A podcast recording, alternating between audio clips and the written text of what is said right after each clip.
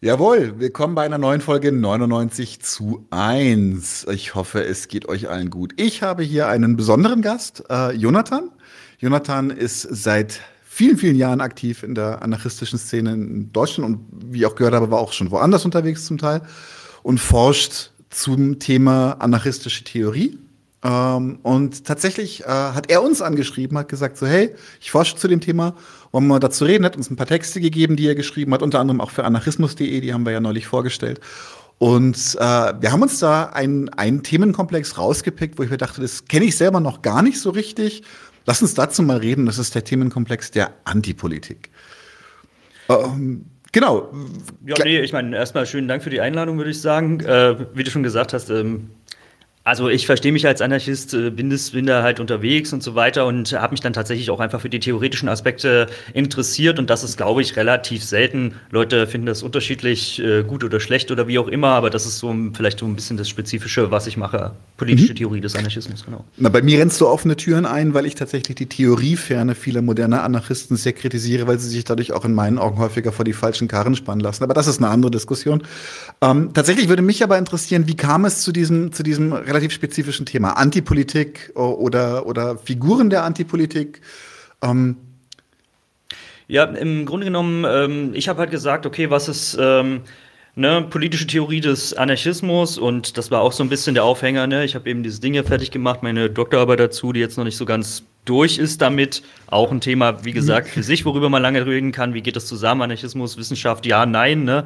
Wie gesagt, ein Thema für sich. Bei mir kam das jetzt so, dass ich diese Arbeit geschrieben habe, Figuren der Antipolitik im Anarchismus. Und der Grundgedanke war halt, okay, eine politische Theorie des Anarchismus aufzuziehen, bedeutet ähm, letztendlich an die Grundbegriffe zu gehen. Mhm. So, und äh, einer der Grundbegriffe, die wir viel verwenden, auch in der sag ich mal, breiten, wie auch immer, gesellschaftlichen Linken, vielleicht radikalen Linken, aber auch ähm, in anarchistischer Szene, die davon zumindest in Deutschland sehr stark durchdrungen ist, ist ja der Begriff der Politik. Mhm. Ja, der wird eben total beliebig verwendet. Ne? Also zum Beispiel Leute sagen, wir lehnen die Politik ab, die Politik der Herrschenden des Staates, mhm ähm, die Politik ähm, in Parlamenten der Parteien oder sowas in der Art mhm. und gleichzeitig sagen sie, wir treffen uns jeden Dienstag in unserer politischen Gruppe. ne? Also das, ähm, oder mein Leben mhm. ist politisch sozusagen, ne? das, mhm. was ich tue. Das Private ist ähm, politisch, hört man auch, häufig. Auch das. Und ähm, das scheint in dem Wort ja dahingehend so ähnlich wie bei der Demokratie, aber bei der Politik eben auch so, einen, so eine Spannung zu geben, so, einen, so einen Widerspruch. Ne? Also es scheint eine eigene Bezugnahme darauf zu geben, äh, zu geben, aber eben auch die, die Kritik, die grundsätzliche Kritik an Politik und die Ablehnung im Anarchismus und Ne, auf diese Grundbegriffe zu gehen, sozusagen, sagt uns was über das anarchistische Denken in seiner ganzen Vielfalt aus. Das mhm. ist so im Endeffekt der, der Gedanke, warum ich gesagt habe, ich schaue mir vor allem diesen Politikbegriff im Anarchismus an. Und Antipolitik, ja, das ist eben erstmal eine zu klärende Grundfrage. Geht es im Anarchismus überhaupt darum, Politik zu machen oder machen Anarchisten de facto einfach was ganz anderes? Aber wenn ja, was ist dieses andere dann? Mhm. Mhm. Mhm. Magst du uns also zwei Möglichkeiten. Jetzt entweder du, du fängst schon an mit der Definition, zum Beispiel, was ist dein Politikbegriff? So, und warum, der, warum muss das Anti vor diesem Politikbegriff? Lass uns damit mal anfangen. Ja. Also, was ist, was ist dein, dein, dein Politikbegriff und warum muss er negiert werden an der Stelle für dich? Ja, also ich meine, es ist natürlich äh, bei Begriffen oder auch eben bei sowas wie politischer Theorie, wir können verschiedenste Definitionen haben und da können wir uns ausgiebig gerne drüber streiten, aber das bleibt natürlich an der Oberfläche. Mhm. Also es gibt verschiedene Politikbegriffe. Ich habe jetzt nicht den an sich richtigen, sondern es ist ein Arbeitsbegriff erstmal. Mhm. Ne? Antipolitik als erstmal der Versuch der Negierung der Politik in der bürgerlichen Gesellschaft, der Politik, die in dieser Form von Gesellschaftsordnung den staatlichen Kapitalismus letztendlich ähm, dem Staat Staat zugeordnet wird, vom Staat vereinnahmt wird und dagegen wird erstmal eine Kritik geübt. Ne? Politik ist eine ähm, exklusive Sphäre sozusagen, ne? der Moderne ausdifferenziert eine eigene Sphäre geworden, die dann eben sozusagen von dem, was alle Leute betrifft, ähm, zwar darüber herrscht, aber sozusagen ihrer Verfügung entzogen ist, abgesehen von Wahlen, bestimmter Mitbestimmungseffekte und so weiter. Und das ist natürlich für Anarchistinnen ein Problem. Sie wollen, dass alle Menschen ähm, ihre Lebensbedingungen mitgestalten können, sozusagen. Mhm. Insofern lohnt sich das, die die Politik, wie wir sie vorfinden, in dieser Form von Gesellschaft tatsächlich grundlegend zu kritisieren, zu negieren. Ähm, und damit meine ich aber auch sozusagen, dass ähm, Politik durchaus ähm, problematisiert werden kann und sollte. Ja, also sie ist eine, sie ist eine Verhandlung letztendlich, aber die Leute, die da teilnehmen, die verschiedenen Akteurinnen, haben halt enorm ungleiche Machtressourcen und das ist was, was ich auch bei ähm, Linken kritisieren würde, sozusagen, dass sie zu naiv sind mit ihrer Verwendung von Politik machen, mhm. ähm, dass sie damit an der Oberfläche auch bleiben. Dass äh, zum Beispiel auch vielleicht Herrschaftsinstrumente weiterverwendet werden, statt sie zu hinterfragen. Geht das in die richtige Richtung für dich? Ja, natürlich, das, äh, das auch, aber eben auch, ähm, also mein Bezugspunkt sind dann vor allem ähm, soziale Bewegungen tatsächlich. Mhm. Ne? Also es ist für mich da die Frage, ähm, nicht unbedingt ähm, nur libertär, autoritär, sondern eher so dieses Schema Integration oder Autonomie. Mhm. Ja, und die Anarchistinnen wollen soziale Bewegungen Richtung Autonomie pushen letztendlich. Ne? Sie wollen da selbstorganisierte Bewegungen, ähm, die eben nicht vor allem darauf zielen, auf irgendwelche politischen Reformen und auch nicht auf die politische Revolution, sondern eben auf mutualistische Selbstorganisation oder die soziale Revolution oder auch Aufstand. Da gibt es so verschiedene Sachen. Aber das ist auch schon eine Kritik an dem politischen, ne? die politische Reform der Sozialdemokraten, die politische Revolution der Staatsparteikommunisten, wie auch immer. Mhm. Und dagegen eben die soziale Revolution, weil kritisiert wird, eben bei anderen Linken. Ähm, sozusagen geschieht dieser Fokus auf das Politische, während wir die Gesellschaft in allen ihren Dimensionen eben verändern müssen. Mhm. Mhm. Hast du ein paar, paar praktische Beispiele für die Rolle von, von antipolitischen Haltungen in sozialen Bewegungen? Ja, also wie gesagt, ich glaube tatsächlich auch, also ich meine, es, es ist natürlich die Kritik irgendwie ähm, des Redens sozusagen äh, mit Politikerinnen, Kritik daran, dass sich Leute als Sprecherin inszenieren für Bewegungen, wobei ich da gar nicht dagegen bin. Ne? Also ich, mhm. äh, ich würde sagen, ich finde das gut tatsächlich auch, wenn es Sprechende äh, gibt für Bewegungen. Aber die entscheidende Frage ist natürlich, wie kommt es zustande? Gibt es da einen vorgefertigten Aktionskonsens, den halt quasi ein relativ exklusiver Kreis von Bewegungsmanagerinnen macht? Jetzt mal ein bisschen zugespitzt gesagt, aber sowas gibt es ja oder ist es eben wirklich ein kollektiver Prozess, wo auch verschiedene Gruppen, verschiedene Subjekte sich in ihrer Differenz zusammenfinden letztendlich und gemeinsam eine Stärke herausbilden. Ne? Es ist ein anhaltender Prozess der Verständigung sozusagen. Und wenn aus so einem Prozess auch Experten oder Sprecherinnen hervorgehen, dann ist es, dann ist es in Ordnung sozusagen, solange eben aus diesen Kompetenzen keine dauerhafte Macht sozusagen oder angemaßte Macht entsteht. Ähm, ja, ich meine, ich denke, diese Frage betrifft letztendlich alle sozialen Bewegungen. Wir haben es historisch natürlich, worum es hier auch ein bisschen geht, in, in dieser Arbeit zum Beispiel, ne? diese Frage der Integration, Parteien oder nicht, redet man mit Politikerinnen oder nicht und so weiter. Ähm, was gibt es für andere Formen? Das ist natürlich das eigentlich Interessante. Aber wir haben es immer wieder, ähm, ich denke da zum Beispiel auch an Fridays for Future vor drei Jahren, ne? die mhm. so eine Bewegung blockt ab. Klimagerechtigkeit, Ökologie gibt es schon viel länger. Aber gerade wenn die Bewegung auch erfolgreich ist, ne, wenn sich viele Leute da auf die Straße bewegen, auch so eine Jugendgeneration sich vielleicht politisiert, sagt man ja dann, zusammenschließt, spätestens nach ein, zwei, drei Jahren stellt sich ja gerade die Frage, was sind wir hier eigentlich? Mhm. Sind wir, gründen wir eine eigene Partei? Sind wir die Vorhut von einer bestimmten Partei ähm, reden wir oder wie beziehen wir uns auf die etablierte Politik oder schaffen wir es eben tatsächlich eine Bewegung aufzubauen, wo, ähm, wo es eine dezentrale Zusammenschluss eben verschiedener Gruppen gibt, die halt nach Autonomie streben. Also insofern ist es eine relativ grundlegende politisch-theoretische Frage der eigenen Orientierung, die Bewegung immer wieder sozusagen ähm, ähm, letztendlich betrifft. Ich meine, Standardbeispiele sind natürlich schon auch sowas wie ähm, die Zapatisten in Chiapas oder auch ähm, Kurdistan oder so, wo eben zumindest versucht wird, ähm, so eine ähm, Gegenorganisation tatsächlich zu schaffen. Mhm.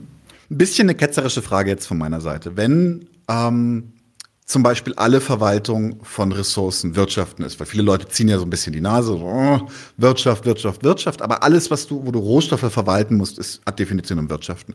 Ist dann nicht jede Form von Vergewaltigung, äh, sorry, jetzt habe ich vergewaltigt. Das können wir nicht bringen. ist, ähm, ist nicht Politik Vergewaltigung. Das ist dann eine sehr verschärfte Form der Fragestellung. Okay, das war jetzt. genau. Ähm, nein. Also, Kleine ketzerische Frage jetzt von mir an der Stelle, weil zum Beispiel auch viele Leute bei dem Thema Wirtschaft immer wieder so ein bisschen die Nase rümpfen, weil ach, alles ist Wirtschaft, äh, meckern sie so ein bisschen. Aber ad Definitionem ist jede, jede Verwaltung von Rohstoffen ist Wirtschaften. So, wie viel, wie viel Essen habe ich zur Verfügung, wie viel, wie viel Wasser, also wirklich Grundlegendes. Ist da nicht auch jede Form der Verwaltung von Menschen automatisch Politik? Mhm.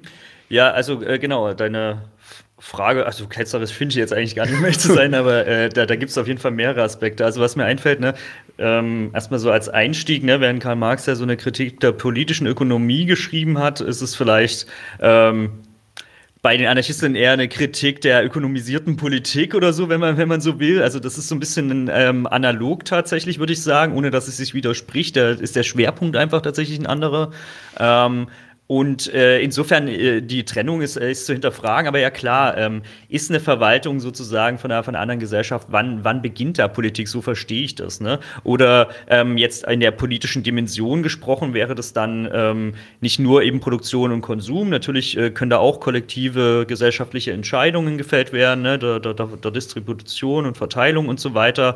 Ähm, aber eben auch im engeren Sinne auf einer politischen Ebene. Das ist dann das Stichwort Föderation dezentraler autonomer Kommunen im Anarchismus, die sich zusammenschließen. Also schon ein bestimmtes Modell eigentlich für eine andere Gesellschaft, wenn man jetzt sozusagen eher anarchokommunistisch denkt und es mhm. in einer großen Dimension eher denkt. Und ab wann beginnt da die Politik? Ne? Ähm, wenn sich zum Beispiel auch Hierarchien einschleifen und so weiter, wenn dann zu, äh, Entscheidungen in einem groß, großen Maßstab gefällt werden äh, müssen. Und ich meine, das, das ist eine, eine spannende Frage, die innerhalb des Anarchismus auch umstritten ist. Ne?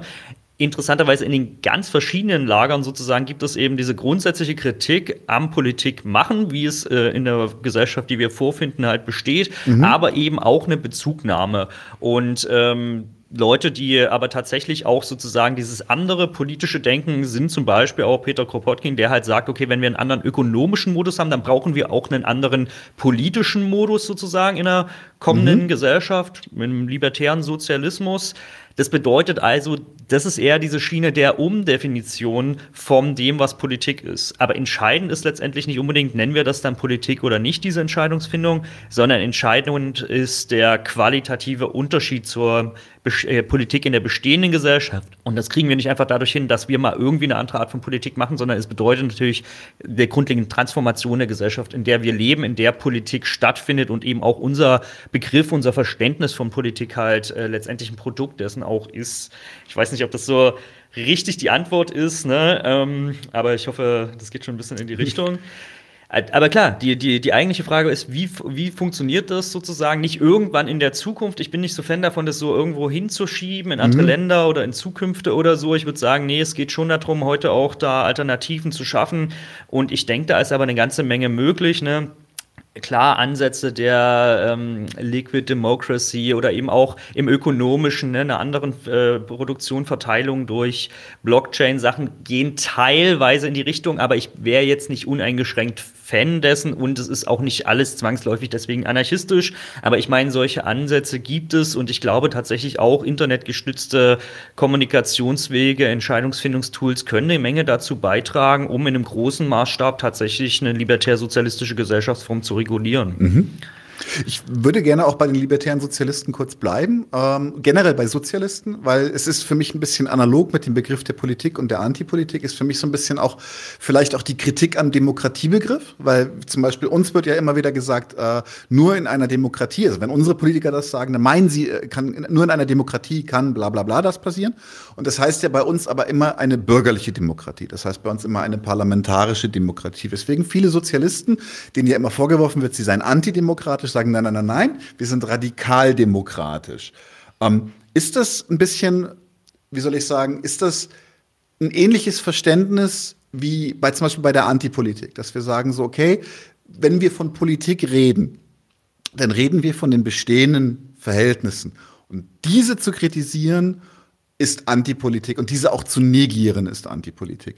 Ist das ungefähr ein guter Vergleich für dich. Ja, das, äh, das ist ähm, absolut analog. Ne? Ich würde natürlich äh, trotzdem darauf hinweisen, obwohl es diesen, sagen wir mal, ähm, durch die Herrschaft geprägten Politikbegriff und die, auch die durch Herrschaft geprägte politi politische, politische Praxis und äh, Institutionen gibt, gibt es die Alternative ja zugleich sozusagen. Das ist ja auch da, so, äh, die anderen Verständnisse von Politik und die anderen politischen Praktiken ähm, einer kommenden Gesellschaft sind ja bereits auch da. Ne? Das, das würde ich gar nicht sozusagen ähm, wegdrücken, aber sie sind eben nicht ähm, dominierend, ne? Mhm. wie eben die Politik, die der Staatlichkeit zugeordnet wird in dieser Form von Gesellschaft.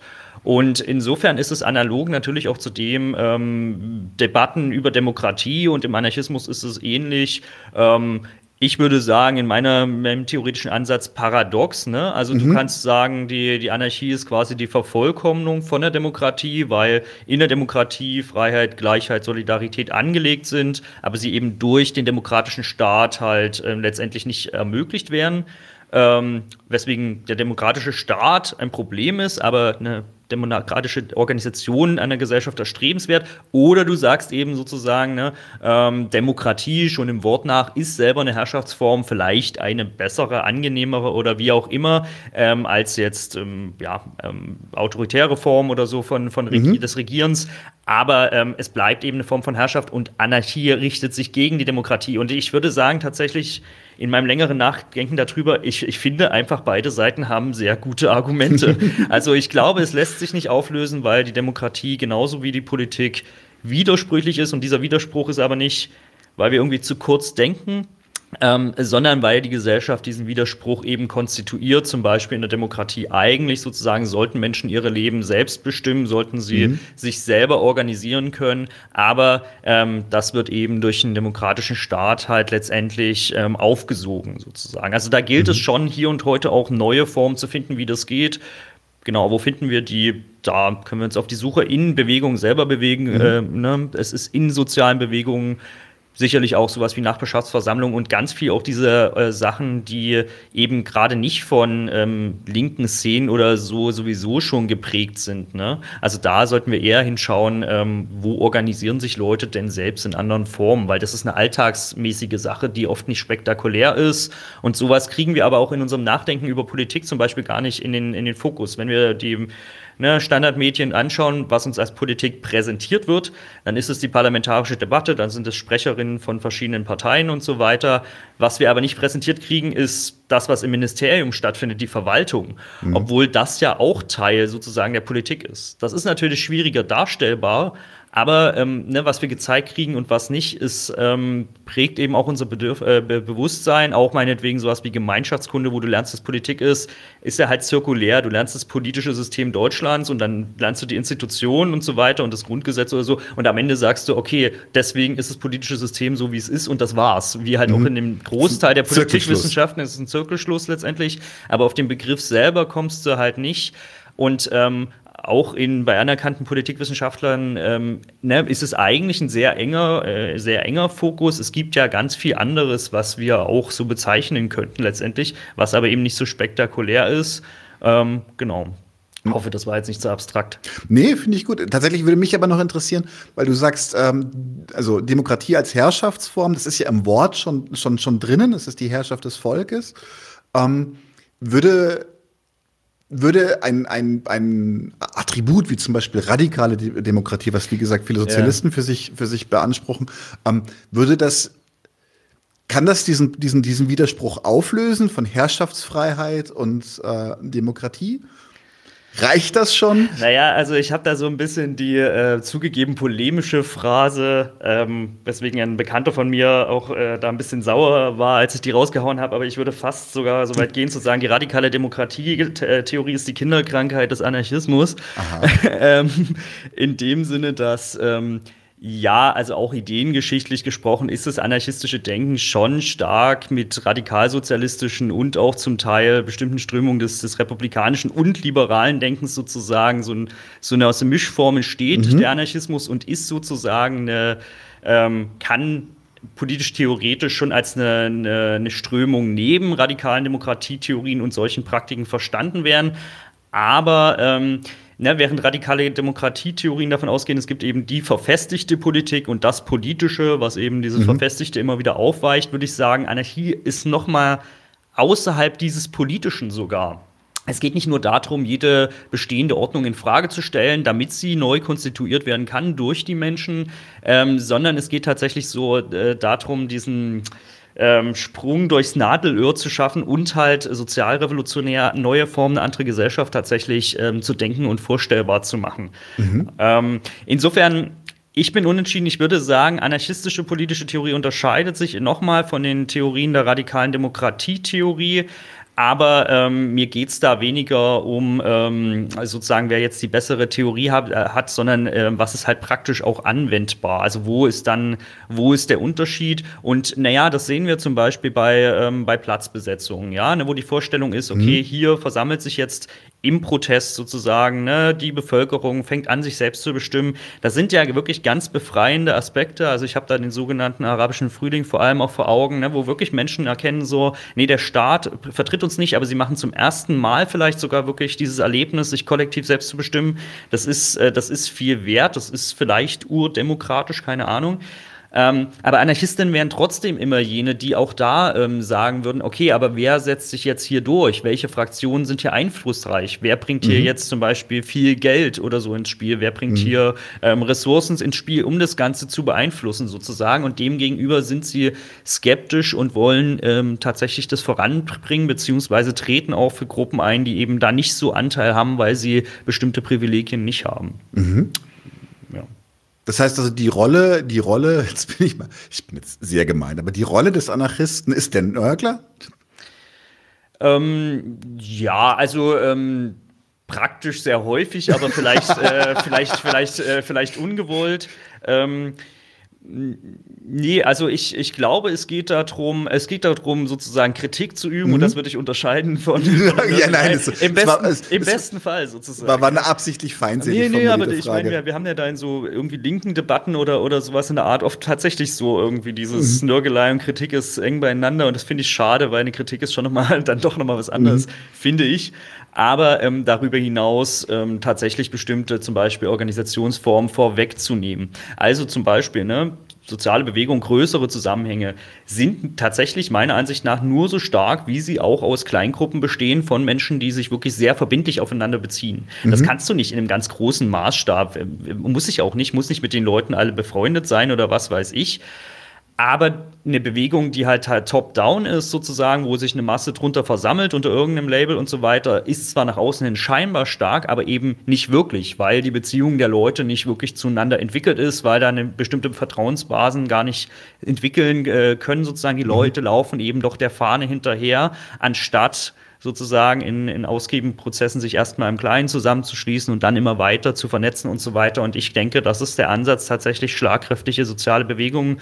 ähm, zu, äh, zu bilden. Also mhm. was organisatorisches sozusagen, was Anarchistinnen besonders betonen, ähm, und natürlich auch ähm, so dieses konkret utopische, ein anderer Utopiebegriff als jetzt bei anderen Sozialistinnen, also eben dieses Präfigurative, also man sagt, man, man nimmt die kommende Gesellschaft weg in unseren Praktiken, in unseren Verhaltensweisen sozusagen, soll da schon was anders ähm, stattfinden. Das ist immer ein Experiment, das ist immer widersprüchlich und auch unzulänglich, aber ich glaube, das lohnt sich, weil ähm, eine Annahme anarchistischer Theorie ist, dass eben alles schon da ist. Ne? Alle anderen gesellschaftlichen Verhältnisse alle Beziehungen, auch alle Institutionen und Organisationen, die ein libertärer Sozialismus braucht, sind bereits in Keimform da. Es gilt, die zu entdecken und eben größer zu machen. Und auch in dieser Annahme unterscheiden sich eben Anarchistinnen wieder zurück auf den Begriff der konkreten Utopie. Also es geht darum, dann zu veranschaulichen, wie Dinge anders gehen können.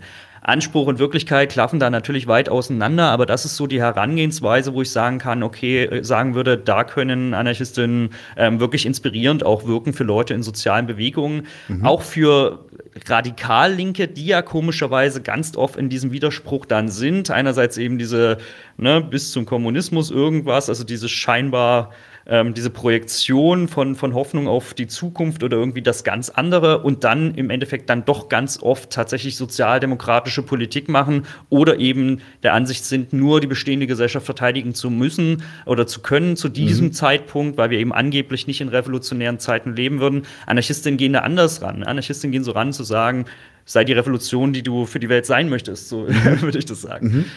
Ja, für mich ist halt eine immanente Gefahr zum Beispiel von so zu starken. Also ich bin, bin, bin da manchmal auch, wie soll ich sagen, selbst zu meinen, zu meinen eigenen Sichten manchmal inkonsistent, weil die Welt einfach komplex ist.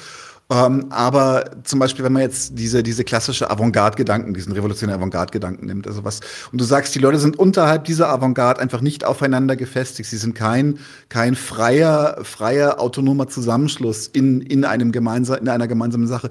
Dann ist es ja natürlich auch eine, eine große immanente Gefahr, dass sich statt die Bedürfnisse der Gemeinschaft durchsetzen, sich die Bedürfnisse der Avantgarde durchsetzen. Je nachdem, was die halt für eine Zusammenstellung hatte, dass die dann halt auch den Ton angibt und die neue Gesellschaft nur nach ihrem Bilde funktioniert und nicht nach, nach einem, wie soll ich sagen, äh, kollektiv, nach einem tatsächlich kollektiven Bilde. Also eher sozusagen das leninistische äh, Modell oder die leninistische äh, Herangehensweise, mhm. die du jetzt beschreibst. Ja. Ja, ja, klar. Ich meine, was eben in der anarchistischen Szene meist vermieden wird, ist dann darüber tatsächlich zu sprechen, was ist die Rolle von Anarchistinnen? Und das würde Leuten ja. gut tun, ist tatsächlich auch das Vermeiden von strategischen Denken ich finde es schade. Ich weiß aber auch, dass es bestimmte Gründe hat, dass diese Debatten nicht so geführt werden können. Ähm, ne, das ist jetzt, wäre Quatsch, wenn ich sage, okay, ich konstruiere mir jetzt meinen schönen Anarchismus, wie er dann funktionieren würde, weil im Endeffekt haben wir bloß die Leute, die, die da sind und die, die Praktiken, die da sind, da kann ich halt reinwirken, das weiterzuentwickeln.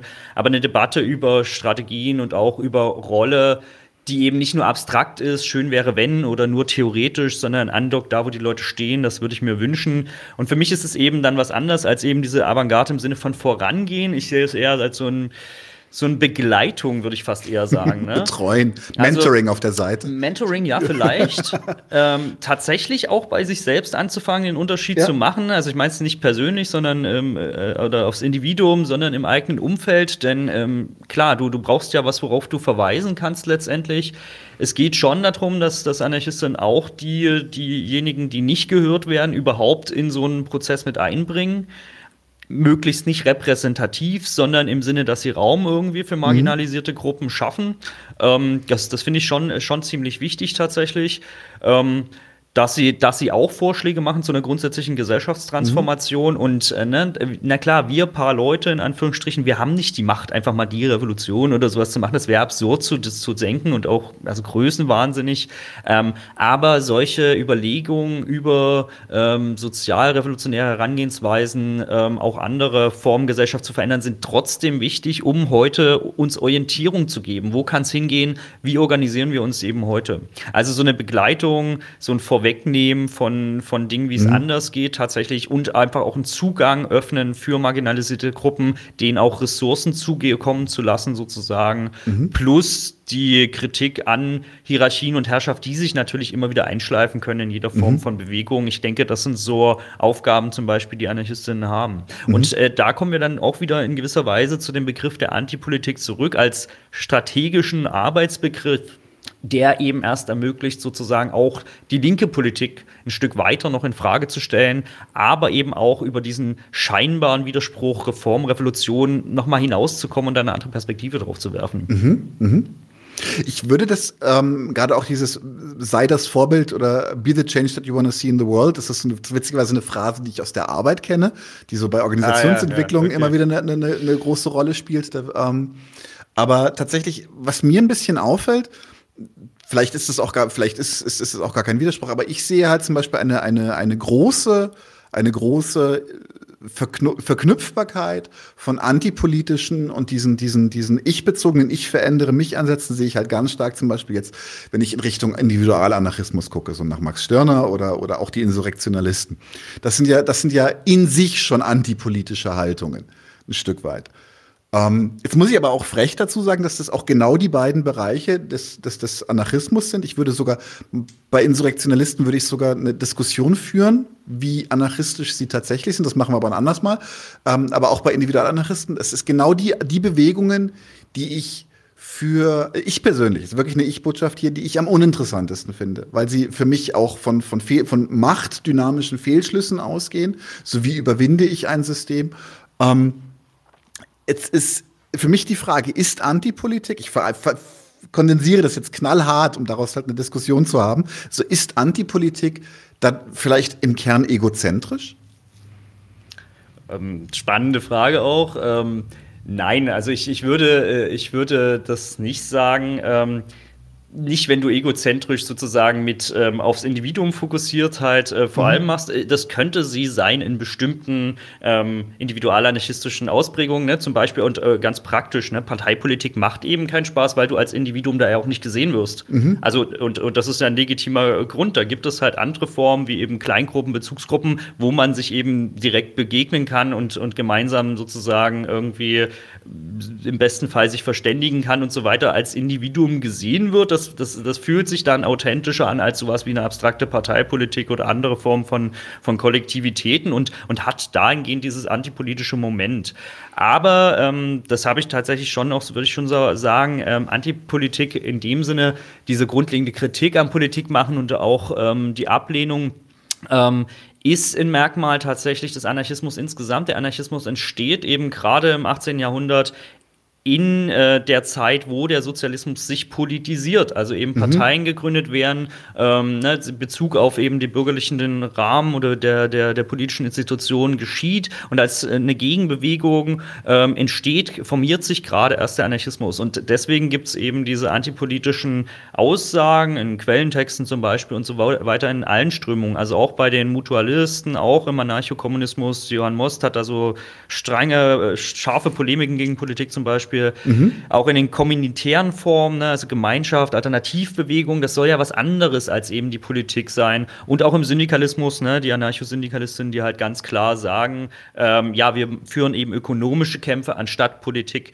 Mhm. Selbst in dem Gründungsdokument ne, von äh, dem Pakt von Saint-Emer von 1872, jetzt vor 150 Jahren, steht ganz klar sozusagen, die, die Pflicht des, äh, die erste Pflicht des Proletariats ist die Zerstörung der Politik. Natürlich kann man das nicht einfach auf heute übertragen, sondern man muss fragen, was ist Politik in dem Kontext? Was mhm. verstehen wir unter Politik? Ne? Es ist nicht der eine Begriff, wir müssen über das dahinter reden und so weiter. Aber das ist ein Ausgangspunkt tatsächlich für, de, äh, für anarchistisches Denken. Und es bleibt aber eben nicht bei diesem Anti-Stehen. Wenn es nur bei dem Anti-Stehen bleiben würde, dann wäre es irgendwas Anti-Autoritäres und das ist mhm. ein Reflex. Mhm. Ne? Der, der ist vielleicht auch sogar ein notwendiger oder vielleicht teilweise ein unvermeidlicher Reflex.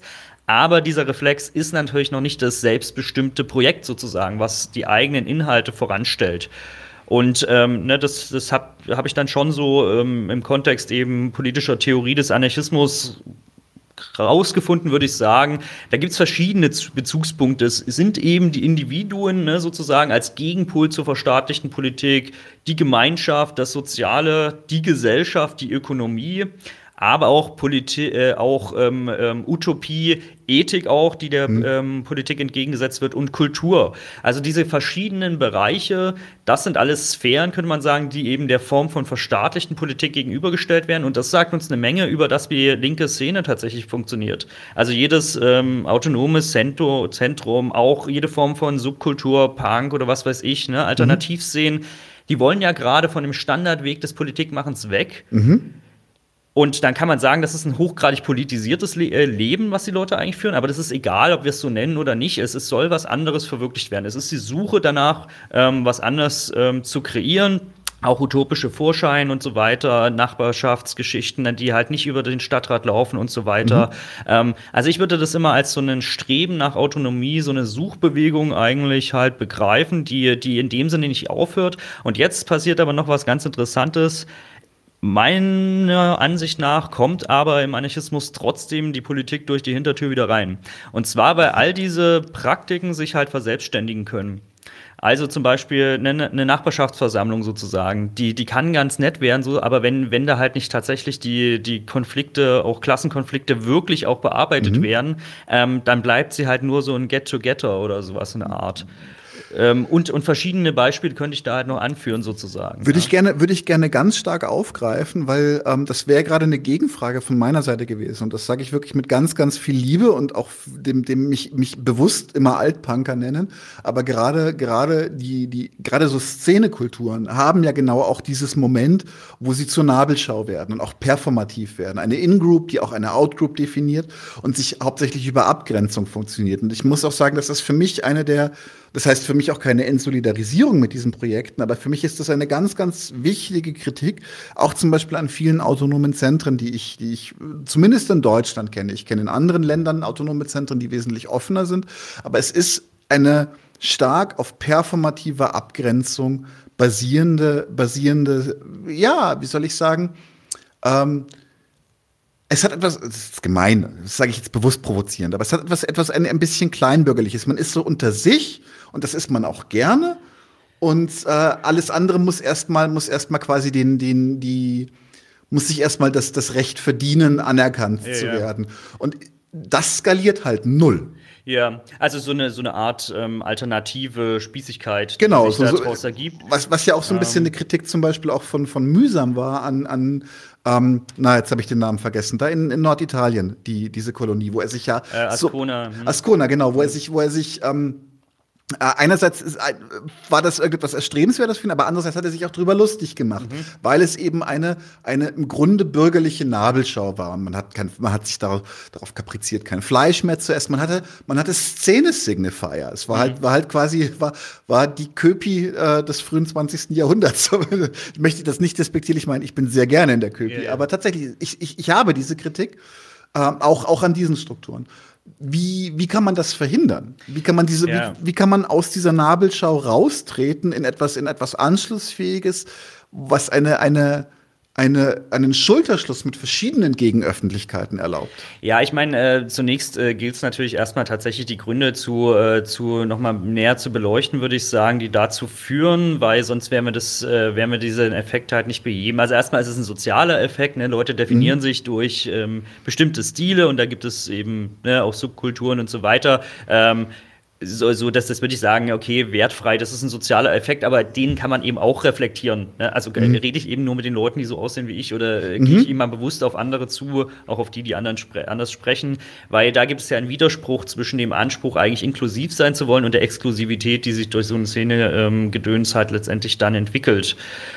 Natürlich gibt es auch ähm, äußere Faktoren, die noch unbequemer sind, sowas wie Repression, wenn es jetzt mhm. um tatsächlich ähm, ja, delikatere Themen gibt. Und die Repression ist ja schon wirkmächtig da, wo gar nicht unbedingt Leute rausgegriffen und kriminalisiert werden, sondern in ihrer Drohung wirkt Repression ja schon. Das heißt, eine Öffentlichkeit oder eine Gegenöffentlichkeit zu schaffen, ist auch ein Weg, Repression zu begegnen. Aber das ist natürlich so ein, genau, das ist so ein sehr zähes äh, Tauseilziehen sozusagen. Mhm. Ähm, aber genau, so, sowas muss man, glaube ich, mitbedenken. Und natürlich Leute, die sich in Alternativszenen jetzt in einem weiteren Sinne finden, sozusagen, sind ja auch Leute, die zu Recht auch angekotzt sind von der Kultur mhm. der Mainstream-Gesellschaft, die, sagen wir mal, in ihrer Klasse auch die Wunderlichen waren oder, oder so, weil sie, mhm. weiß ich nicht, bestimmte sozialistische Werte haben oder sowas in der Art. Ne? Da, da gibt es natürlich dieses Bedürfnis, auch mal unter Gleichen zu sein, die, die ähnliche Erfahrungen gemacht haben. Und das würde ich ähm, alles, äh, ne, sehe ich als sehr legitim legitim an. Aber dann kommt es zu diesen Abschlusseffekten, die du ja geschildert hast, die ja auch strategisch einfach ähm, fatal sind letztendlich. Oder eben diese Selbstbespaßung, diese Nabelschau, von der du gesprochen hast. Also ich meine, ich habe natürlich nicht die Lösung, aber ähm, mein persönlicher Ansatz ist, erstmal offen mit meiner eigenen Position umzugehen. Und das kann ich deswegen, weil, ähm, weil ich eben ähm, mich damit beschäftige, mit den Inhalten, die es im Anarchismus auch gibt. Mhm. Auch mit meiner Meinung und meiner meinem Gefühl in der Welt zu sein. Auch das ist genauso legitim, darüber zu sprechen, aber ich versuche es zumindest halbwegs reflektiert zu tun. Ähm, und eben Zugänge zu öffnen tatsächlich, indem ich jetzt halt die Sendung mit dir mache oder andere mhm. Veranstaltungen mache. Ne? Also zu sagen, hey, da gibt es einen Inhalt. Und wer sich auf den Inhalt bezieht, muss sich nicht durch Szenecodes definieren sozusagen, sondern kann sich eben ähm, sozusagen daran messen. Und das bedeutet jetzt gar nicht, dass, dass da alle Leute die gleiche Ansicht haben müssen, sozusagen, aber ähm, ne, ich brauche nicht durch Unsicherheit dann Leute irgendwie anhand ihrer Stile oder Sprachen zu beurteilen, sondern ich frage halt, was bist du für ein Mensch, die Inhalte und auch die Werte, so in linken Szenen vielleicht auch ein komischer Begriff, Werte mhm. assoziiert man ja oft eher so was bürgerlich-konservatives mhm. oder so, aber ich würde sagen, doch darum geht es. Natürlich, ich glaube daran, dass, dass alle Menschen prinzipiell die gleiche Würde zukommen sollen und das ist ein Wert, von dem ich überzeugt bin, und äh, darüber connecte ich mich auch mit anderen Menschen. Da gibt es noch andere, aber jetzt so als ein Beispiel. Ne? Ähm, genau. Also das, äh, das wäre meine Herangehensweise und ansonsten könnte man natürlich noch viel äh, strategisch diskutieren, aber das ist vielleicht so ein bisschen, genau, sprengt vielleicht den Rahmen oder so. ein bisschen vielleicht. Ähm, ich möchte noch mal kurz das aufgreifen, weil du gesagt hast, dass halt gerade so ähm, äh, in, in allen größeren Organisationsformen das Politische quasi durch die Hintertür reinkommt. Wieder, ja. Ist es, ist es ein unvermeidbarer Prozess für dich? Und ähm, wie würdest du dem zum Beispiel begegnen? Wie kann man, wie kann man eine große Organisation, Föderalismus ist ja ein häufiger Ansatz, auch, auch Räte sind ja ein Ansatz, den man, den man in so einer, in so einer Schnittmenge von, von Kommunismus und äh, Anarchismus häufiger mal äh, begreift. Sowas wie wie kann man diesen, diesen politischen Ansätzen begegnen, ohne dass sie zum, zum Selbstzweck geraten? Weil das ist, ich glaube, also wenn ich dich richtig mhm. verstanden habe, ist die, ist die, ist die Kritik am Poli an der Politik nach dem Begriff, wo wir die Antipolitik entgegensetzen, ist, ist, dass sie zum Selbstzweck gerät, dass sie, dass sie nicht mehr, nicht mehr eine, die Autonomie verwaltet, die, die Autonomie der Einzelnen im Ganzen, sondern sie ist für sich und funktioniert um sie. Ja. Also, naja, die, ja. ist, es, ist es valide zu sagen, es ist die, die Antipolitik ist die Angst vor der Bürokratie? Mm, ist die Angst vor der Bürokratie? Hm. Ja, ähm, naja, ich glaube weniger die Angst halt nur, sondern, ähm, sondern tatsächlich ja auch das Problem der Bürokratisierung ja, ja. sozusagen, die, äh, dass ja, dass ja, dass ja eine Tatsache ist. Also ähm, gerade auch in Deutschland jetzt äh, nirgendwo mehr sozusagen. Ne? Also äh, Bürokratie ähm, hemmt natürlich sozusagen die, die, ähm, die Selbstbestimmungsmöglichkeiten von Menschen sozusagen oder die, vielleicht Selbstorganisationsfähigkeit von Menschen. Ähm, aber in dem großen Maßstab äh, Gesellschaft äh, zu verwalten, hat natürlich auch Tendenzen, wieder bürokratisch zu werden. Allerdings ist es keine Notwendigkeit sozusagen. Ne? Das sind, sind Tendenzen und wie mit denen umgegangen wird, das ist eine Entscheidung von vielen Menschen. Also da kann man die Dinge schon anders einrichten. Ähm, ja, also wie gesagt, ich glaube, die Politik kommt in dem Sinne rein, dass eben die verschiedenen, äh, diese verschiedenen Praktiken in auch Bewegungen und so weiter nicht zum Selbstzweck wären. Du hast vorhin ja auch schon angemerkt, ja klar, es gibt ja auch bestimmte Strömungen im Anarchismus, die tatsächlich sagen, nein, wir lehnen jede Politik ab. Ne? Mhm sogenannten Insurrektionalismus und so weiter. Und das ist natürlich Teil des, des Anarchismus sozusagen, aber es ist ja auch nicht so der, der Anarchismus insgesamt. Ne? Mhm. Also äh, es gibt schon auch die Strömungen, die dann sagen, okay, dann lasst uns halt schauen, ähm, wie, wir, ähm, wie wir eine andere Gesellschaft konzipieren. Was aber jetzt kein, kein Entwurf am Reißbrett ist. Also mhm. da richt, äh, dagegen richten sich Anarchisten auch sehr vehement gegen. Mhm, ja. ja, das war, war ja, das find, ist auch tatsächlich für mich ein relativ wichtiger Aspekt, zum Beispiel, wenn du, wenn du Bakunin, das äh, Gott und Staat, nimmst ist, weil er ja auch sagt, dass ähm, du kannst etwas so Komplexes wie, wie, wie Menschen und so in großen Zusammenschlüssen kannst du nicht vordefinieren. Du musst da auch experimentell rangehen, weil du sonst einfach immer von, du weißt ja noch gar nicht, ob deine Annahmen richtig sind. Ja.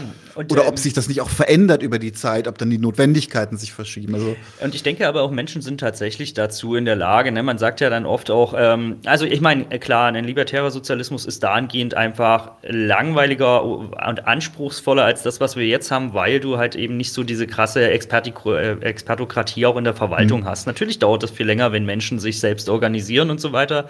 Ähm, und viele sind bereit, das halt abzugeben, diese, diese Verantwortung an ähm, mhm. Expertengremien. Aber es ist nun mal der Weg, den Anarchistinnen vorschlagen. Ne? Da kann man dann verschieden drüber urteilen. Es ist aber eben der Weg zu sagen, okay, Leute sollen die Entscheidungen, die sie betreffen, auch wirklich grundlegend mit beeinflussen können. Die Frage ist halt, was wir da ähm, tatsächlich auch dabei gewinnen. Mhm. Ja, und ich denke aber auch in einer komplexen, modernen Gesellschaft ist es durchaus möglich. Also zum Beispiel, ähm, ich muss keinen Entwurf dafür machen, wie man jetzt ein äh, Krankenhaus hierarchiefrei oder so organisiert oder eine Schule oder ähm, eine Fabrik, weil da arbeiten ja sowieso schon Leute. Also mhm. die müsste ich fragen, was sind da die Probleme, wenn die eine ähnliche Einstellung wie ich haben und was sind eure Alternativkonzepte, wie man es mhm. anders macht. Ne? Also der Krankenpfleger, der halt sagt, ja, okay, was soll das jetzt, dieses Gerangel der Kompetenz mit irgendwelchen Chefärzten, die sagen, was wir machen, obwohl sie gar nicht an den Patienten dran sind. So ein typischer Konflikt zum Beispiel. Mhm. Da, da brauche ich nicht abstrakt als politischer Theoretiker was dazu sagen. Ich kann den Leuten zuhören und die haben die richtigen Ideen, wie man so ein Ding anders verwaltet. Ne? Und ähnlich im Grunde genommen auch ähm, in der Form von, von politischen Verwaltungen so viel Potenzial sehe ich da jetzt, glaube ich, nicht, aber da müsste man gucken, wie sind halt die Abläufe tatsächlich, um Alternativen halt herausschälen zu können. Also es gibt ja auch kommunale ähm, Verwaltungen, die schon nochmal zu unterscheiden sind, jetzt von der Länderebene oder halt sozusagen von der, von der Bundesebene oder was, was weiß ich zum Beispiel. Ähm, ne, wie kann man Institutionen dahingehend auch ein Stück weit umfunktionieren? Aber als Anarchist würde ich da nicht die konkreten Lösungsvorschläge oder so vorlegen. Das ist dann, glaube ich, eben auch nicht meine, meine Rolle, sondern eben mhm. eher diese Diskussion anstoßen anstoßen und das dann die Richtung drücken. Überhaupt ist die ganze Geschichte ja keine Frage von guten Ideen oder Konzepten, sondern es ist eine Frage davon, wie sich Leute in sozialen Bewegungen Macht aneignen, um halt letztendlich die Gesellschaft grundlegend zu verändern. Eine mhm. Frage von, von Organisierung und von sozialen Kämpfen sozusagen und nicht nur von irgendwie guten Ideen oder Konzepten. Mhm. Mhm. Ähm, wir kriegen jetzt auch in diesem Gespräch, auch wenn es mir viel Spaß macht, wir kriegen das ja alles auch nicht widerspruchsfrei aufgelöst nee, nee. gerade. Über ähm, was, was wäre für dich eine Möglichkeit oder ein Ansatz, um trotz dieser Widersprüche, weil das ist für mich zum Beispiel auch so eine Sache, so, wie bleiben wir handlungsfähig? Was können, was können wir machen, um, um diese Widersprüche einfach einzubauen in unsere, in unsere tägliche politische Arbeit, sie zu honorieren, aber sie uns nicht in eine, in, uns nicht in eine Position zu bringen, wo wir einfach nur noch die Hände hochwerfen können und sagen können, das ist ach, eh alles widersprüchlich, kann man eh nichts machen. Ja, ja, klar. Nee, äh, schwierig sind natürlich die Bedingungen unserer Zeit und auch hier habe ich keine gute Lösung, aber für mich ist zumindest ähm, ist keine Lösung dann, den fundamentalistischen Weg zu gehen. Ja, zu da, also sagen in dem Sinne, die Gesellschaft ist widersprüchlich und komplex, ich stelle mich auf diesen einen dogmatischen Standpunkt, das ist die Wahrheit und daran gilt es sich jetzt zu orientieren. Das ist natürlich eine logische Folge aus diesen, sagen wir mal, postmodernen Pluralisierungen und so weiter, wo alle ihre Meinungen haben und so weiter und man das angeblich so stehen lässt in einer, in einer liberalen Toleranz oder so, ist der Umkehrschluss der Fundamentalismus, der, den wir in, in religiösen Strömungen sehen. Mhm. Ja? Also der sowohl der US-amerikanische Evangelikalismus als auch mhm. der brasilianische, als auch der islamische Fundamentalismus sind ja gerade Produkte des 21. Mhm. Jahrhunderts. Ja, ja, absolut. Das ist ja das Interessante. Das sind ja nicht irgendwie Rudimente von irgendwelchen äh, archaischen mittelalterlichen Gesellschaften, sondern das sind Produkte unserer Zeit. Und ähm, ähnliche, äh, ähnliche Effekte haben wir natürlich auch in der Politik als, als äh, fundamentalistische politische Projekte und dann leider auch eben in ähm, sowas wie linken Szenen und unter Anarchisten auch. Ähm, das ist zumindest nicht mein Weg, weil er aber meiner Ansicht nach eben auch bloß die Kehrseite eben der, mhm. der, der ähm, Vielfalt der Welt und der Widersprüchlichkeit halt ist und tatsächlich keine, kein sinnvoller Umgang damit. Es ist keine, keine genuin neue kreative Idee, es ist nur eine Reaktion. Ja, ja, genau, so würde ich das beschreiben. Also es ist die Frage okay. doch tatsächlich, wie können wir in sozialen Bewegungen verschiedene Akteure zusammenbringen, in ihrer Unterschiedlichkeit halt gelten lassen und, und dazu gibt es gibt's schon viele sozusagen sehr alte, althergebrachte Ansätze, ne, zu sagen, okay, es braucht eine Grundlage irgendwie des Respekts, es braucht äh, eine Anerkennung der Leute in ihrer Differenz, sowohl in der Gruppe der Unterschiedlichkeit der Einzelnen, aber eben, ich denke es eher in einem größeren Maßstab in der Bewegung und erst sozusagen in der Anerkennung dieser Differenzen können wir die Brücken schlagen, um etwas Gemeinsames herauszubilden. Mhm. Also das Gemeinsame, ne, in meinen Begriffen ist das halt sozusagen die Orientierung auf eine libertäre sozialistische Gesellschaftsform, die trotzdem immer weiter durch Anarchie in Frage gestellt wird. Aber das könnte ein gemeinsamer Nenner sein und der hat Inhalt. Ne? Da meine ich was Bestimmtes damit, bestimmte Form von Organisation Organisation bestimmte Wertvorstellungen müsste man an anderer Stelle halt ausführen. Aber ne, das, das könnte ein gemeinsamer Nenner sein, den man aber eben nicht einfach so mal postulieren kann, sondern das ist ein kollektiver Prozess. Ich als mhm. Intellektueller kann halt Vorschläge machen, die in die Richtung gehen. Ich kann eine Diskussion in die Richtung vielleicht voranbringen in meinem sehr begrenzten Umfeld. Aber letztendlich muss diese Diskussion der geteilten ähm, äh, Werte mhm. und der geteilten Organisationspraktiken eine, eine, kollektive Diskussion in sozialen Bewegungen sein. Und die gibt es auch, aber die könnte strukturierter sein ähm, und die wird dann auch ähm, strukturierter und konsequenter und zielorientierter, wenn Bewegungen und Leute, die aktiv werden, sich tatsächlich auf den mhm. Standpunkt stellen, ähm, wir orientieren uns danach, tatsächlich eine andere Gesellschaft auch mhm. erreichen zu wollen, anstatt uns eben sozusagen vor allem, anstatt zu, vor allem in diesem Bestehenden verhaftet zu bleiben, es entweder nur zu verteidigen oder eben mhm ja, irgendwie letztendlich in diesem Rahmen ähm, ähm, bestehen zu bleiben, weil aber auch unsere Vorstellung von dem, was Politik ist und sein kann, tatsächlich so begrenzt und eingeschränkt ist, sozusagen. Ne? Mhm. Und ähm, ja, für mich kommt da tatsächlich anarchistisches Denken rein, diesen Rahmen aufzubrechen. Das ist jetzt erstmal die Ebene sozusagen des, des Denkens, der Theorie, aber ähm, das ist natürlich auch eine ganz praktische Angelegenheit ähm, in Bewegungen. Also ähm, es sind schon Verständigungsprozesse, aber es ist nicht nur eine Frage von Diskurs, sondern es ist eine Frage auch sozusagen ähm, der, der Praxis untereinander. Wie kann man sich auch mhm. in dieser Differenz halt aufeinander beziehen, ähm, anstatt eben vor allem diese Karten der, ähm, der Exklusivität oder der vermeintlich reinen Standpunkte eben ähm, zu spielen.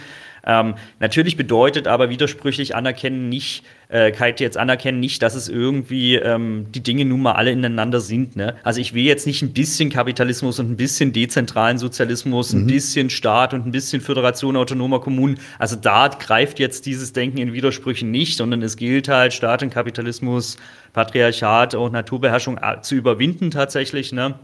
Aber die Gesellschaft, die Anarchisten anstreben, ist ja selber auch eine plurale. Es soll ja selber keine homogene, abgeschlossene und, und perfekte Welt sein, ähm, sondern sie soll einfach grundlegend anders ähm, ermöglichen, dass Menschen gerade in ihrer mhm. Vielfältigkeit halt sich aufeinander beziehen und sich eben nicht mehr dadurch, äh, dass sie unterschiedlich sind, durch ähm, herrschende Klassen und, und so weiter und Herrschaftstechniken spalten lassen. Mhm. Kann es überhaupt einen Endpunkt geben in dem Ganzen? Ähm, nee, kann es per Definition nicht und, und sollte es auch nicht, ne? weil, weil das Ende der Geschichte oder wie auch immer sozusagen ne, ist sowieso immer eine Fiktion. Mhm. Also in der Arbeiterinnenbewegung zum Beispiel war das natürlich ein großer Motivationspunkt. Ne? Der Kommunismus als ne, die befreite Gesellschaft, so die, die Bilder kennst du, da geht mhm. so die Sonne auf am Horizont und mhm. so, so ein was, was ja tief eschatologisch ist. Ja, ja, genau, klar. Aber das, das, ist, das ist tatsächlich eben auch nicht die Geschichts- und Zeitvorstellung jetzt größtenteils im Anarchismus, sondern eben, eben die, also die Herangehensweise zu sagen, was ich vorhin geschildert habe, es ist alles schon da in Keimform. Auch diese andere Welt, wenn man es jetzt mal so blumig sagt, sie ist ja schon da und ist eben nichts Spektakuläres, sondern es ist da, wo die Leute sich gegen kapitalistische Prinzipien gegenseitig unterstützen, da wo sie ähm, ne, die Schwächeren ermächtigen und, und sich, sich stärken halt, ne, da wo sie ähm, weiß ich nicht, eigene Kultur schaffen und so weiter. Also das ist alles da und insofern kann es diesen Endpunkt nicht geben und ähm, fände ich sehr schwierig, so äh, sowas eben zu konstruieren. Ähm, einerseits werden wir immer daran scheitern und das frustriert Menschen, sie werden halt aussteigen. Andererseits kann es natürlich auch in die Richtung eines totalitären Projektes umkippen, sozusagen, was man anderen aufdrückt und das ist äh, sicherlich nicht jetzt ein Weg, den Anarchistinnen halt verfolgen. Ähm, aber es ist natürlich auch ein Anspruch, äh, äh, oder es ist anspruchsvoll, diese Suchbewegung halt letztendlich zu machen. Und wichtig finde ich aber trotzdem, ähm, uns, uns Vorstellungen zu machen. Also ich bin kein Fan davon zu sagen, von der nur negativen Kritik zu sagen, es kann mir jetzt nicht vorstellen und so weiter. Ähm, mhm. Es ist an sich problematisch, Entwürfe zu machen und so weiter. Das glaube ich nicht. Ähm, ich denke, wir befinden uns jetzt an einem Zeitpunkt, ähm, wo wir uns das gar nicht mehr leisten können, keine Vision zu entwickeln von einer anderen Gesellschaft. Die muss inhaltlich natürlich gefüllt werden. Aber ne, zum Beispiel eben libertären Sozialismus zu postulieren, äh, gibt für mich einfach total Sinn, als eben so einen gemeinsamen Bezugspunkt und eine Debatte darum zu eröffnen, wie auch verschiedene Strömungen ineinander greifen. Ich fange da beim Anarchismus selbst an. Mir geht es darum, dass sich da auch verschiedene Strömungen stärker mhm. aufeinander beziehen, weil ich glaube, da gibt es Inhalte, da gibt es auch viele mhm. Leute, die tolle Sachen machen sozusagen, die auch einfach wirklich überzeugt sind, aber die beziehen sich eben viel zu wenig aufeinander. Und wenn es denen gelingt, da ein anderes Modell zu leben, dann eben auch innerhalb so einer breiteren Bewegung emanzipatorischer mhm. Kräfte und Strömungen, mhm. ähm, mit denen man sich eben zusammenschließen kann. Mhm. Aber andere Anarchisten, das ist ja völlig klar, würden mir da völlig widersprechen. Also ja. das ist meine Herangehensweise. An nee, aber gut, aber da, da, das ist zum Beispiel so ein Moment, wo wir, wo wir einen, einen absoluten Konsens haben, weil ich glaube halt auch, also ähm, selbst eine Einigung aller, aller mir bekannten Anarchistinnen würde nicht reichen, um genügend Macht zu erzeugen oder genügend Traktion auf die. Ich glaube, dass die Bündnisse müssen, müssen halt, sie müssen kritisch sein, aber sie, wir müssen Gemeinsamkeiten herausarbeiten, ja. auch in anderen emanzipatorischen Bewegungen, unter der Prämisse, dass, für, das ist für mich halt auch sehr, sehr wichtig, dass bestimmte Sachen, die zumindest in meiner derzeitigen Analyse unverhandelbar sind, nicht verletzt werden. Ja, ja, klar. Also es gibt, es gibt Grund, äh, Grundsätze, glaube ich, und das sind ja auch diese, diese Sachen, die sie rausgebildet haben, sind ja äh, Erkenntnisse und auch erkämpfte mhm. Standards sozusagen, die ihre Berechtigung haben. Man muss eben bloß gucken, welcher Standard gilt in welchem Kontext sozusagen. Mhm. Ne? Und ist in welchem, also dass ich jetzt meinen engeren Genossen, dass ich da einen höheren Anspruch habe, das ist auch völlig richtig sozusagen. Das, ich brauche eine Vertrauensbasis, um aktiv zu sein. Aber diesen Anspruch kann ich nicht allen anderen Leuten aufdrücken. Und ähm, ja, genau. Also so, so stelle ich mir diesen Prozess eben der, der Aufwand des Aufeinanderbeziehens vor. Und trotzdem gehen Anarchisten so ran, nicht vor allem auf die Masse zu setzen. Ne? Mhm. Ähm, weil die Masse eben oft in der Regel erstmal nicht spontan ist, sondern nur in ganz seltenen Momenten, sondern lethargisch. Mhm oft auch einfach konservativ im beschreibenden Sinne sozusagen. Ne? Also es, es äh, geht schon, glaube ich, erstmal darum, diejenigen, ähm, die, die motiviert sind, die was anders wollen sozusagen und ähm, ähm, ge äh, genau, äh, die da auch so einen Fluchtpunkt auf äh, eine, äh, eine, andere Gesellschaftsform haben, zu, zu sammeln und mit denen gemeinsam Dinge voranzukämpfen sozusagen. Ne? Und ähm, also ich, ich fände es auch einfach langweilig, jetzt meine Vorstellung oder die von Anarchistinnen anderen irgendwie aufzudrücken oder, oder so mhm. oder zu warten, bis sie überzeugt sind, ist völlig unrealistisch, muss auch gar nicht sein. Paradoxerweise auch hier wieder, es sind eben gar nicht primär Anarchistinnen, wie sie heute existieren, die Anarchie verwirklichen, sondern einfach ähm, verschiedene Leute, die sich zusammenschließen. Mhm. Und mhm. die, die sich halt explizit so nennen, können im besten Fall, wenn sie reflektierter sind und auch ihre eigenen Grundlagen ein bisschen besser kennen, da äh, ein gutes Beispiel geben, würde ich mhm. sagen. Mhm. Wie war das? Waren das die Zapatisten, die gesagt haben, Fragen schreiten wir voran? Ja, ja, genau. Ja. Finde ich ein wunderschönes Würde sicherlich äh, gut zu meinen persönlichen Haltungen da auch passen. Ähm, aber eben nicht fragend im Sinne von, da ist gar nichts oder nur ein großes Fragezeichen. Ja, also mhm. der, der Bezugspunkt sozusagen ist ja trotzdem da tatsächlich für mich jetzt so ein bisschen die Abschlussfrage noch. Ähm, kann zum Beispiel auch eine Form von Empirik dabei hilfreich sein? Ein, ein Ansatz, dass man sagt, wir prüfen das. das. Funktioniert das für uns? Gehen wir einen Schritt weiter, gehen wir einen Schritt zurück? Iterativ daran zu gehen, ein Stück weit. Hm, meinst du das jetzt in Bezug auf, ähm, wie man sozusagen tatsächlich ähm, strategische Bündnisse formiert und so weiter? Oder? So, nicht nur strategische Bündnisse, sondern generell auch, wie man sich selber organisiert, dass man das ein bisschen möchte es nicht verwissenschaftlich nennen. Wobei, warum, warum eigentlich nicht? Dass man, dass man eine, eine versucht, sich an, an, an greifbaren Dingen entlang zu hangeln, um zu, zu eruieren, ob etwas funktioniert hat oder funktionieren kann. Ja, also ich, ähm, genau, ich glaube, ich denke da jetzt noch mal um zwei Ecken, aber also was, was ich schwierig finde, ist das Rad immer wieder neu zu erfinden, mhm. sozusagen. Ne? Ich verstehe das, dass Leute das Bedürfnis haben, äh, nicht einfach was zu übernehmen, sondern Dinge neu selber auch zu machen, sich selbst anzueignen. Also gerade eben auch in anarchistischen Zusammenhängen, da lässt man sich halt nicht sagen, was jetzt die Konzepte von anderen Leuten oder wie auch immer sind mhm. oder so und muss es dann alles selbst machen. Aber es ist natürlich total ähm, ineffektiv und es ist auch, ähm, es ist auch unnötig, ne? weil aus einer Kompetenz oder Wissen, die andere Leute haben, entsteht ja nicht automatisch demokratischen Machtgefälle, sondern die mhm. Frage ist, wie geht man damit um? Ne, insofern, ja, da kann man einiges lernen sozusagen, da kann man sich halt ähm, Wissen ranholen, das kann dann wissenschaftliche Sachen sein sozusagen, es können, können auch andere Formen von Wissen sein. Ähm, Genau, also so, so, würde ich da rangehen, nicht immer das äh, Rad jetzt neu zu erfinden, sondern zu gucken, hey, welches Wissen kann ich sozusagen ranziehen, um, ähm, um die Ansätze, die ich habe, zu unterfüttern, damit sie eben nicht ähm, nur ideologisch sind. Beziehungsweise ich unterscheide da zwischen so einem Romantizismus, der halt sehr stark auch im Anarchismus ist, also dieses vom Gefühl, von der Emotionalität vor allem auszugehen und eben eine Dogmatik, die einfach die Wahrheiten setzt. Da würde ich eher zu einer pragmatischen Haltung kommen, ne, die sich an der Sache orientiert letztendlich aber das Gefühl und auch die eigenen Wahrheiten sind total berechtigt, die sind auch wichtig, das soll zusammenkommen, auch die Emotionalität im mhm. Antipolitischen, wenn man so will. Ähm, genau, aber also sozusagen sich auf die Dinge zu fokussieren, die wir konkret verändern können und wollen und auch was für Leute wir sind, das finde ich wichtig, sich dann doch einfach auch auf die Sachen zu konzentrieren. Denn die radikale äh, Gesellschaftsveränderung, die ist unspektakulär. Das sind Alltagspraktiken, das sind mhm. Alltagsorganisierung tatsächlich. Das ist nicht so der große Wurf. Ähm, aber da mhm. glaube ich zumindest daran, dass da die eigentlichen Veränderungen halt stattfinden. Mhm. Genau. Cool. Ja, ich würde sagen, es reicht jetzt auch tatsächlich erstmal. Äh, wir können, können tatsächlich gerne in Zukunft noch mal diese Diskussion weiterführen. Du kannst uns auch gerne äh, im Loop lassen, wie es weitergeht mit deinem Forschungsbereich an der Stelle. Ähm, fand ich ein sehr, sehr anregendes Gespräch. Ich, habe ich viel zum Nachdenken mitgenommen. Naja, so ein bisschen geschlingert sind wir, glaube ich, schon, aber Ah, das ist ist eben okay. bei solchen äh, Theoriegesprächen halt immer so. Ist ähm, okay. Es gibt sicherlich auch ähm, tatsächlich viele, ähm, viele Sachen, wo die Dinge, die wir jetzt besprochen haben, auch praktisch ganz relevant sind, also wo man mal drauf achten kann, glaube ich, aber das wäre dann nochmal eine andere Folge, wo wir das halt, ähm, wo wir das halt sehen.